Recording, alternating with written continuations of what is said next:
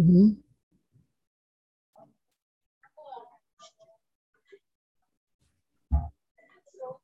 That's the way she always was. Hi, everyone. Thank you for joining. If you have a question, please use the raise hand function. Please state your name and your media outlet before your question. We'll get started in just a moment. Go ahead, Paulo. Hello, yeah. Hello, my name I'm is Brian, yeah. Pablo Guevara.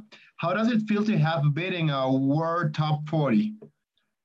Yeah, I feel really well. I'm happy. It was a really tough match. She's a tough opponent. You have to be ready mentally. You have to run a lot. You have to uh, be be ready for the long match. So I was ready, and I think we sh- both of us show a good tennis today. Okay, thanks. Next, we'll go to Philip. Congratulations on your win today. Thank you so much. This is Philip from Tweenerhead Tennis.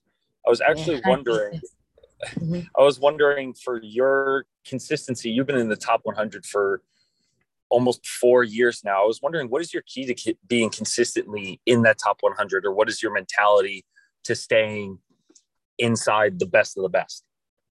You know i love life i love tennis and i'm just enjoying you know what i do. But i think i could do better of course because i was top 30 and i think it's not my maximum and I, I just have to keep working. Yeah the key is to be positive everywhere. So but i, I think i have to be uh, more more positive if you want to go more higher. Thank you. Do we have any more questions? So please raise your hand.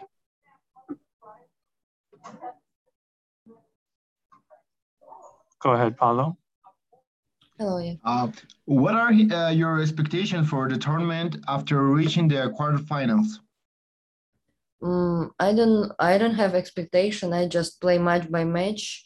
I just try to work hard, just enjoy tennis because the next tournament is US Open. It's uh, more uh, um, uh, I think mm, how I have to say um, everyone come to America to play US Open. Yeah, this tournament you have to just enjoy uh, tennis and yeah, just play match by match. And I don't have expectation. I just go. I'll play. I will show my best tennis next match, next tomorrow or after tomorrow. Okay. I will. Yeah, I will enjoy good food, of course, and yeah. All right, we'll go back to Philip. Hi, thank you again for taking this question. I was actually wondering for that kind of mindset, you always talk about being positive and not setting expectations, kind of being free of stress. Did it Mhm. take you a really long time to achieve that? Or is there anyone specifically that taught you kind of this way of thinking when it comes to facing someone across the net? Um, I think before I had uh, the coach, uh, the previous one I worked with another one.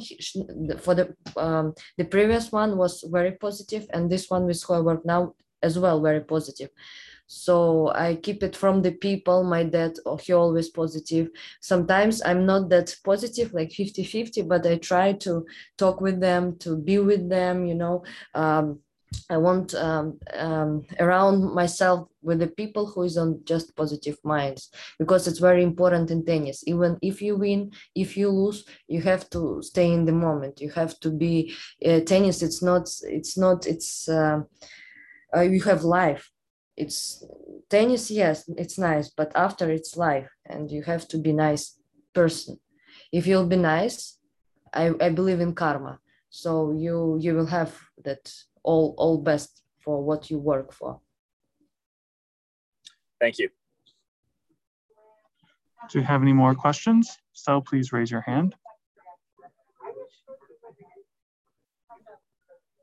All right. All right, thank you, everyone. Thank you for your time, Aliaksandra. Thank you.